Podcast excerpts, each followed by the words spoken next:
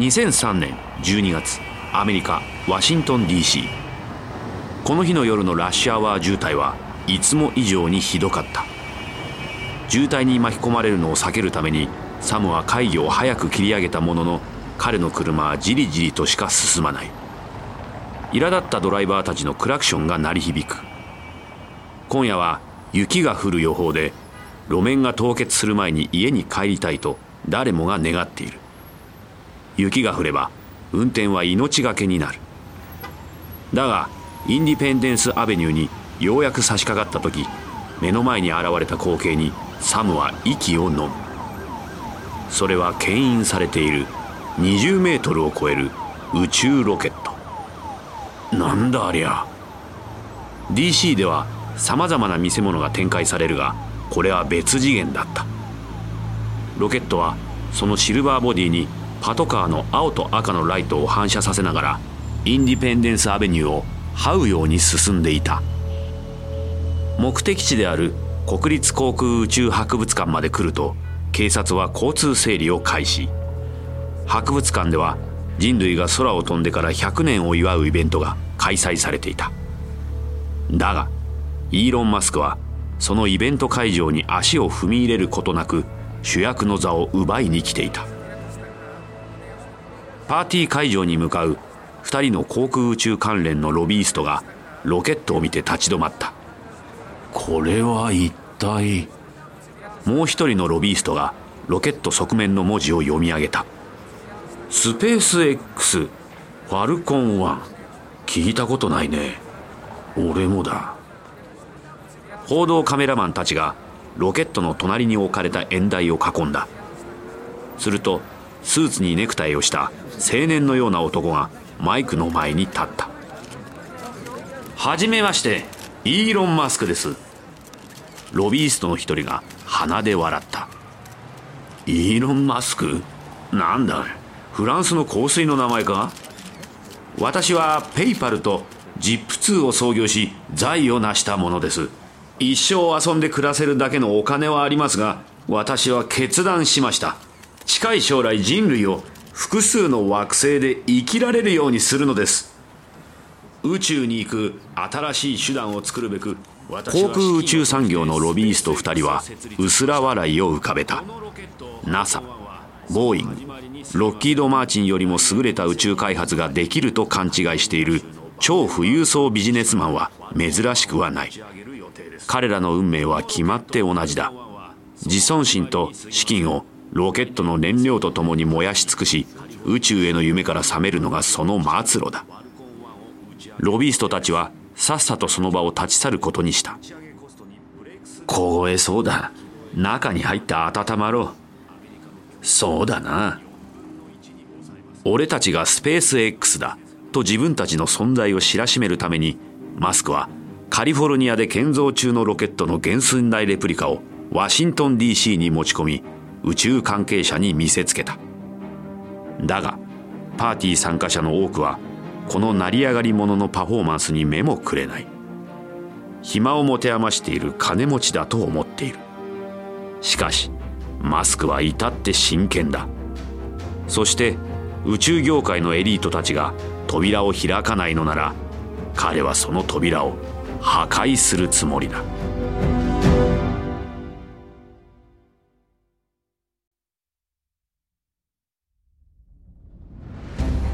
原作「ワンダリー」制作日本放送がお届けする「ビジネスウォーズ」案内役は私春風亭一之輔です。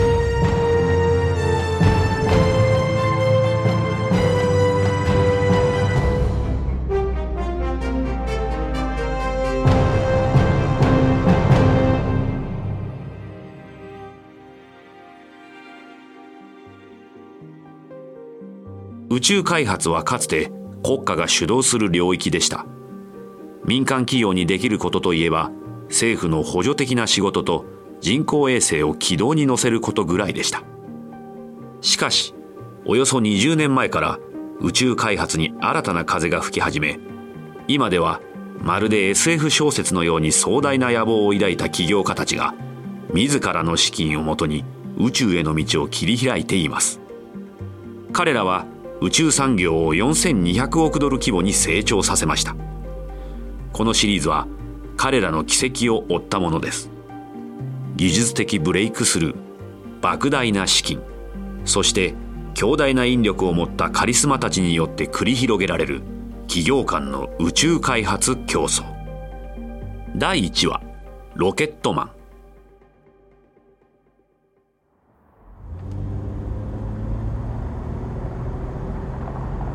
2001年初めマスクのロケットが DC に来る2年前ニューヨークのクイーンズでマスクは高速道路を運転している。真夜中過ぎ前方にマンハッタンのスカイラインが手招きしているように光る。パーティーの帰り道だ。隣には大学時代の友人アデオ・レッシが座っていて彼らは宇宙について熱い議論を交わしていた。ミッドタウントンネルに入りながらマスクは話した。アデオ小惑星 WT24 は危険だったんだぞ。どうしてそれがわからないんだ。レッシは赤いフレームのメガネを押し戻した。そうは言ってもその小惑星が通過した場所は地球と月の距離の5倍も離れてるんだぞ。それは宇宙規模で考えればギリギリだ。ほとんどの小惑星は地球を通過して初めて発見されるんだ。隕石が目の前に落ちてくるまで気がつかないのと同じだ。それで何が言いたいんだ？だから進化のタイムスケールで考えれば人類はほんのわずかな時間しか存在していない。だけどこうしてる間にも人類を脅かす悲劇が起こるのは必然なんだ。だからこそ火星を開拓して大災害に備えて人類のバックアップとして利用する必要があるんだ。でも火星に行くのは相当難しいし金もかかるよ。それを変えるんだ。ロケット科学はつまりは重力や空気抵抗への推力の問題なんだ。マイクロチップや GPS ナビ新たな複合材料が開発される前に人類は月に到達した。今ならもっと安くて簡単にできるはずだ。そうだけど優秀な NASA の人たちはすでに火星に人を送り込もうとしてると思うけどな。多分ね。むしろそうであってほしい。ホテルに戻ったら調べてみるよ。マスクは NASA のウェブサイトを調べた。だがどんなに探しても何も見つからない。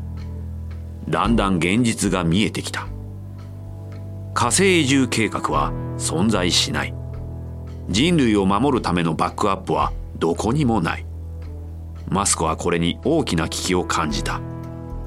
昨年秋にペイパルを解雇されて以来彼は事業で得た大金の使い道をずっと探していた。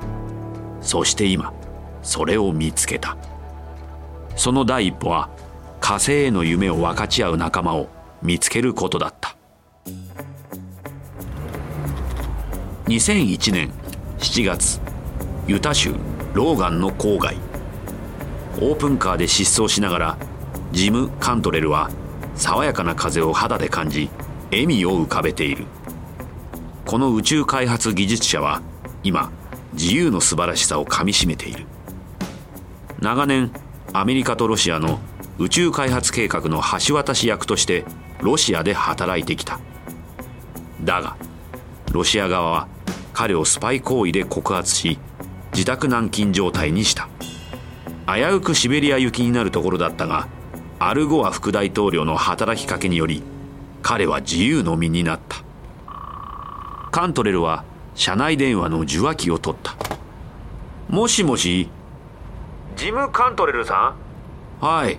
どなたでしょうか？イーロン・マスクです。返答がない。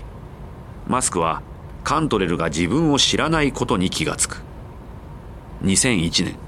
彼のことを知らない人はまだ多い。俺はペイパルを創業して数千万ドルで売却した。それで今自分の資金を使って人類が他の惑星に移住する手助けをしたいと思ってるんだ。もう21世紀だしね。そろそろ月面基地ぐらいはあってもいいと思うんだ。手遅れになる前に NASA に火星移住計画を作らせたいんだ。カントレルはこの男が正気なのか疑った。だが彼は興味をそそられ耳を傾けた。でもそのためにはロシアのロケットが必要であなたならどうにかしてくれると聞いたんだけど。カントレルはロシアという言葉を聞いてうろたえた。聞いてくださいイーアンさん。イアンじゃない。イーロンです。イーロン。すいません電波が悪くて電話番号を教えてください。後でかけ直します。番号は教えられない。近くに空港は？ソルトレイクシティが一番近いです。どうしてですか？明日ジェットで会いに行く。カントレルは彼のことを信用していない。もしかしてこれはロシアの罠かもしれない。空港の保安検査所の内側で会うのが一番安全だと考えた。OK デルタ航空のラウンジ近くにある会議室を借りておくよ。翌日カントレルとマスクは空港で会った。カントレルが席に座るのも待たずにマスクは計画を話し始めた。人類の生存は長期的に見れば複数の惑星に住めるかどうかにかかっている。つまり火星を移住できるようにすることだ。俺は自分の資金を投入してあるプロジェクトを開始し火星移住への関心を高めたいと思っているなるほどそのミッションとは何ですか？ネズミの群れを火星に送って地球に帰還させる。すみません。今、ネズミとおっしゃいましたか？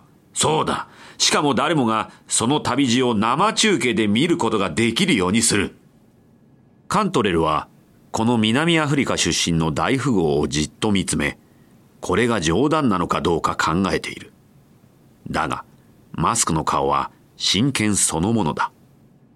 でも、イーロンさん、ネズミは長生きできません。火星に着く前に死んでしまいますよ。そう。だから途中で繁殖させるんだ。目的は火星に行き、生きて帰ってくることが可能だと証明すること。これが成功すれば、火星に人を送ることへの不安が少なくなる。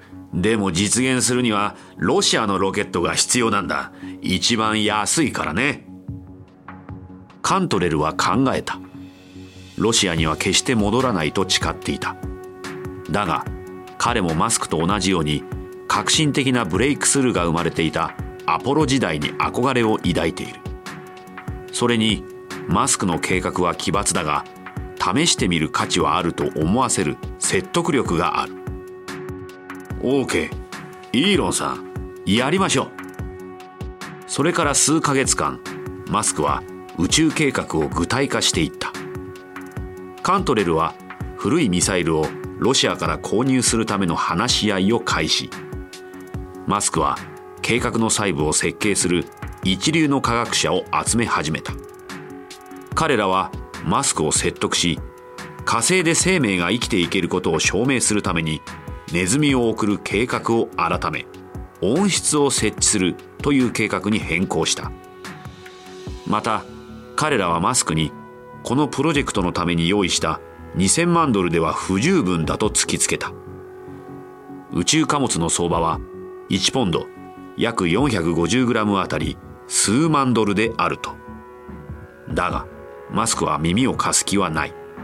その相場には根拠がないと言い張り自分の予算で十分すぎるほどであると主張。彼はカントレルを引き連れロケットの契約にサインするためにモスクワに飛び立った。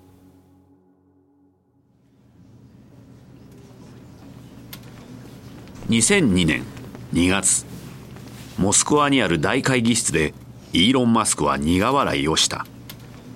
ロシアの宇宙機関のメンバーがまた一人ウォッカのショットを手に立ち上がった。マスクも他の参加者と共に立ち上がった。何度目の乾杯だろうか。そのロシア人はニコリと笑いショットグラスを掲げた。ロケットに乾杯。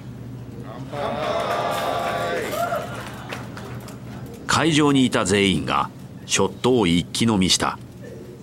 マスクが座ろうとした時また別のロシア人が新しい乾杯を始めた。我々の出会いに乾杯。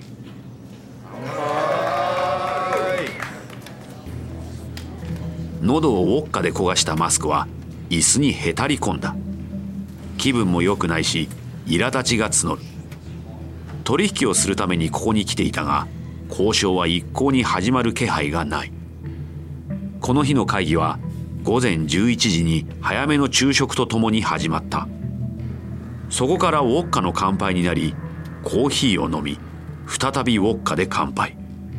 夕方になっても誰もロケットの話をしない。マスクはしびれを切らしついに自分からロシア側の交渉責任者に向かった。ロケットはいくらで売ってくれるんだ？硬直するジム・カントレル大失態だ。乾杯の温度は信頼関係を築くための儀式。マスクは見事にそれをぶち壊した。交渉の責任者は冷ややかにマスクを見つめた。彼は普段政府や巨大企業と取引をしていて宇宙への壮大な夢を抱いた億万長者との取引には慣れていない。ロケット1機につき800万ドルだ。高すぎる。マスクは2000万ドルで3機のロケットを買うつもりだった。彼はさらに前のめりになっていった。400万ドルでどうだ？交渉責任者はこの30歳の大富豪に向かって鼻で笑った。ありえないだろう構造この軽蔑的な返事にマスクの怒りは頂点に達した。彼は席を立ちカントレルに向いた。帰るぞ。もう用はない。彼はさっさと部屋から立ち去った。マスクは空港に戻るまで一言も発しなかった。世界で最も安いロケットはロシア製だがそれでも高すぎた。専門家たちの意見は正しかった。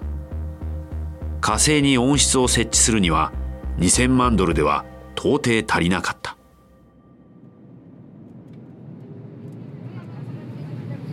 数時間後ロシア領空を抜けたことを確認したジム・カントレルは胸をなで下ろした。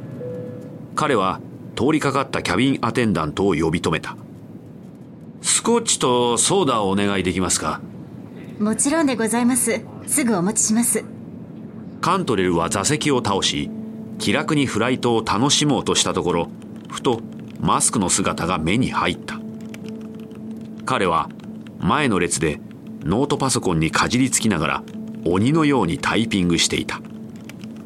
カントレルは呆れた。この男は休むことを知らないのか。CA がカントレルに飲み物を運んできた。どうぞ。ありがとう。だがカントレルが飲み物に口をつける前にマスクが座席の上から頭を突き出してきた。ロシアのロケットはいらない。え？どういうことですか？計算してみたんだ。ロシアの売値より安くロケットを作ることができる。ほら！マスクはカントレルにパソコンを渡した。画面には部品ごとに分かれた。詳細なロケットの製造コストが計算された。スプレッドシートが表示されていた。カントレルは息を飲んだ。マスクと出会った時彼はロケット科学について全くの素人だった。その同じ男が今や現実的なロケット製造コストの見積もりを作っていた。マスクはさらに身を乗り出した。あくまで見積もりだけど可能性は十分あるしやってみせるよ。ロケット製造会社を立ち上げて他社を圧倒してその収益で火星を開拓する。2002年5月マスクはスペース X を設立。宇宙エンジニアの精鋭チームを作りロサンゼルス国際空港近くの大きな倉庫に拠点を構えた。さらに好都合なことに数ヶ月後 eBay が彼の共同設立した会社ペイパルを15億ドルで買収。マスクはこの取引で1億8000万ドルを手に入れすぐにそのうちの1億ドルをスペース X に投下した。資金も集まり専門家も揃い明確なプランもあるあとは実際にロケットを作るだけだだが彼は宇宙開発の厳しい現実を思い知らされることになるのであった。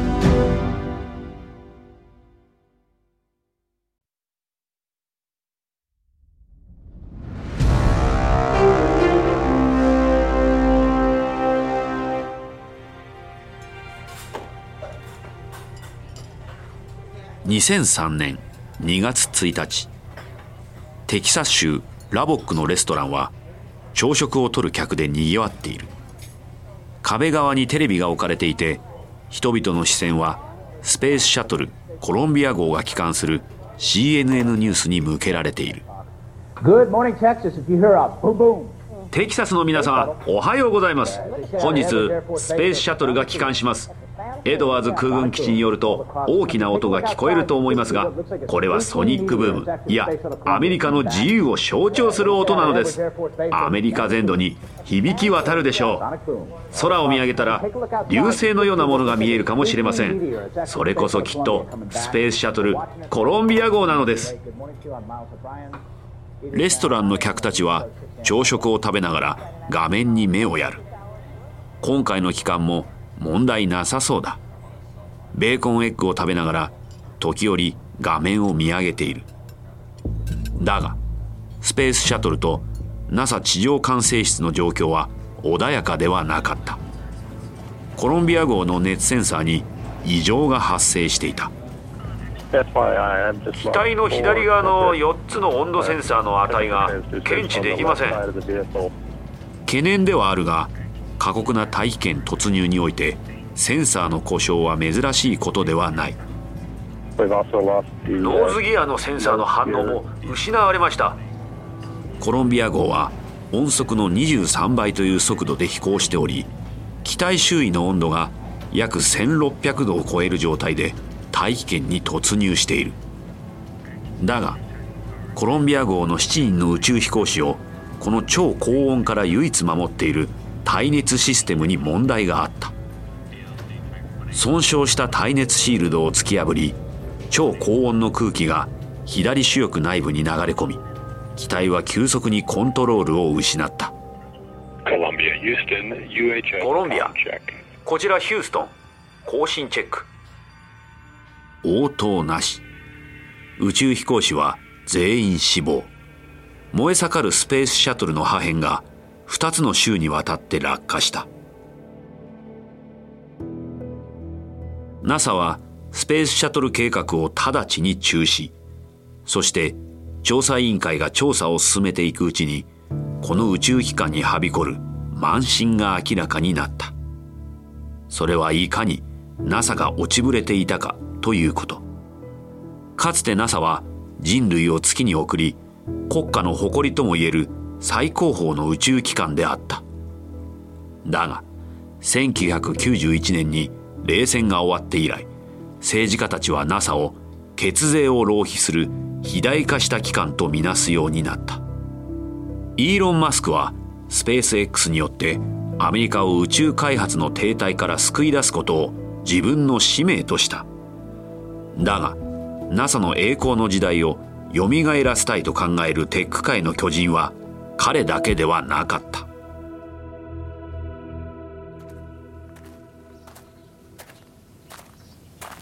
2003年3月テキサス州西部のカセドラル山。ジェフ・ベゾスはその赤い岩肌の山の麓に立ち濃いサングラス越しに遠くを眺めている。背の低い茂みとサボテンしか生えていない平地が見渡す限り何キロも続き荒涼とした渓谷の乾いた風景が広がっている。ベゾスは案内してくれたカーボーイに向かい微笑んだ。完璧だよここは。ベゾスはアマゾンの創業者。彼のオンラインストアはほとんど利益を上げていないが会社の株価は急騰し続けており地球上で最も裕福な男の一人となっている。純資産は50億ドル。だがこの地を案内しているカーボーイはそのことは気にも留めない。むしろ木々を揺らす風の方が気になる。ベゾスさん風向きが変わりました。この辺の天気は変わりやすいんです。そろそろ帰りましょう。ベゾスはうなずいたが動かない。彼はこの場所がどのように変わっていくか夢中になって想像している。ここは彼が極秘に立ち上げた宇宙企業であるブルーオリジンのロケット試験場になる予定だ。ベゾスは2000年にブルーオリジンを設立。それ以来彼は3年間宇宙へ到達するための最良の方法について考えてきた。レーザー巨大カタパルト宇宙エレベーターさまざまな方法を検討した結果やはりロケットでの打ち上げが最良の選択肢であるという結論に達した。そして今ベゾスはいよいよ次のステップに進もうとしている。カーボーイは再び声をかけた。ベゾスさんこれ以上は危険です。分かった。ベゾスは振り返りヘリコプターに向かって歩き出した。パイロットがエンジンのスイッチを入れローターが回転し始めた。ベゾスとカーボーイは座席のベルトを締めた。ベゾスは向かいに座るアシスタントを見た。エリザベスこの場所が欲しい。承知しました。ヘリコプターは揺れながら上昇。高い標高炎天下。そして強風という危険な組み合わせである空気が薄すぎてヘリコプターは上昇するのに難儀している。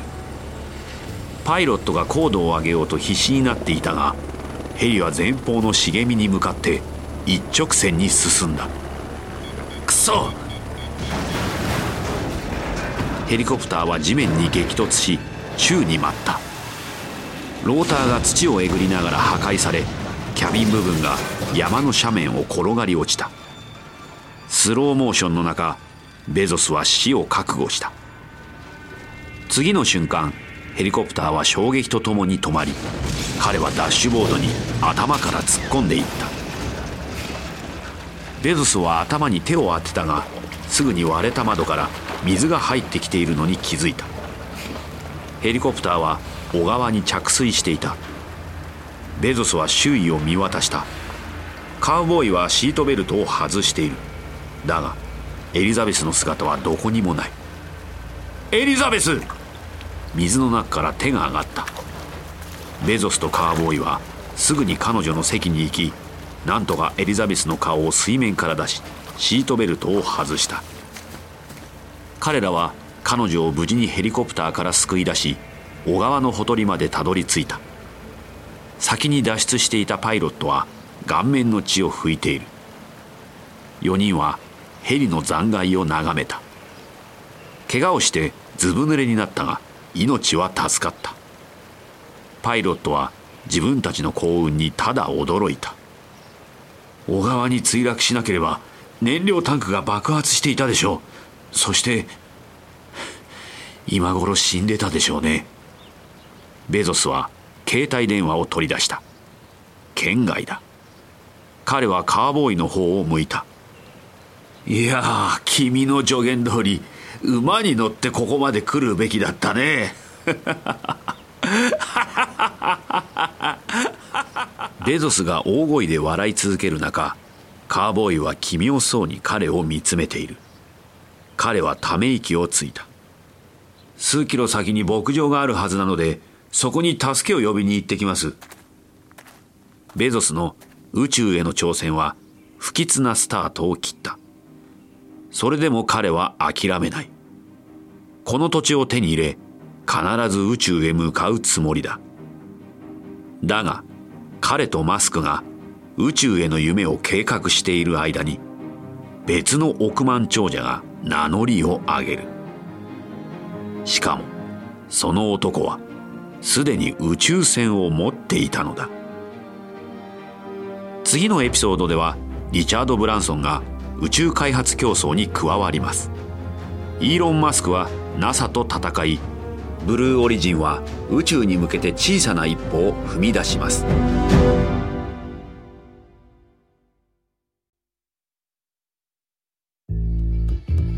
お届けしたのはビジネスウォーズスペース X 対ブルーオリジンのシリーズ第1話です。ビジネスウォーズのこのエピソードお楽しみいただけたでしょうか？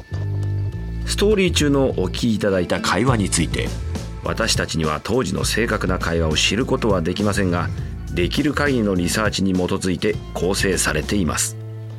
この一連のビジネスウォーズのオリジナル版ではデビッド・ブラウンがホストを務めましたがこの日本語版の案内役は私春風亭一之輔でお送りしました。声の出演北川里奈。脚本トリスタン・ドノバン。シニアプロデューサー及び編集長カレン・ロー。編集及び制作エミリー・フロスト。サウンドデザインカイル・ランダル。プロデューサー柴田修平。エグゼクティブプロデューサージェシカ・ラドバーン。ジェニー・ローワー・ベックマンとマーシャル・ルーイ。ワンダリーのコンテンツとして制作されました。翻訳吉原ボビー。日本語版制作シャララカンパニー日本語版プロデュースおよび監修ニッポン放送でお届けしました。